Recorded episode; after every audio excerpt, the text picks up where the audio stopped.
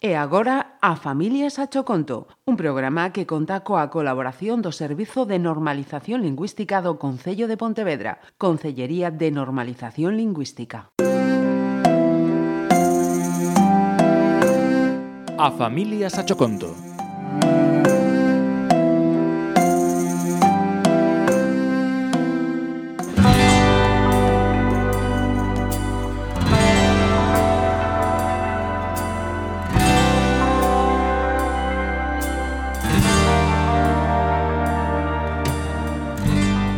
Nunha cidade calquera hai un home sentado nunha bonita cafetería.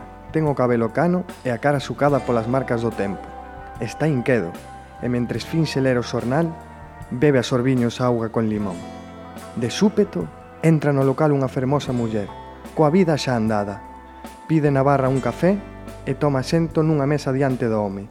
No intre que, no intre que dura un segundo, os dous intercambian unha mirada e sorrín con complicidade. E así todos os días, sempre a mesma hora, chova, trone, neve ou faga unha calor opresiva. En desa máis falan, nunca se sentan xuntos, pero chegalles coa presenza do outro e coas palabras que se transmiten no seu quedo ollar.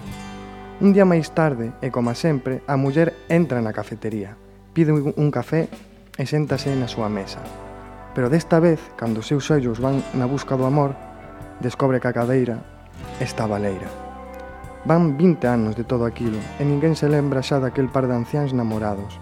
Hoxe, o Café do Século cumpre 100 anos e para conmemoralo colgan na parede a bella fotografía da inauguración.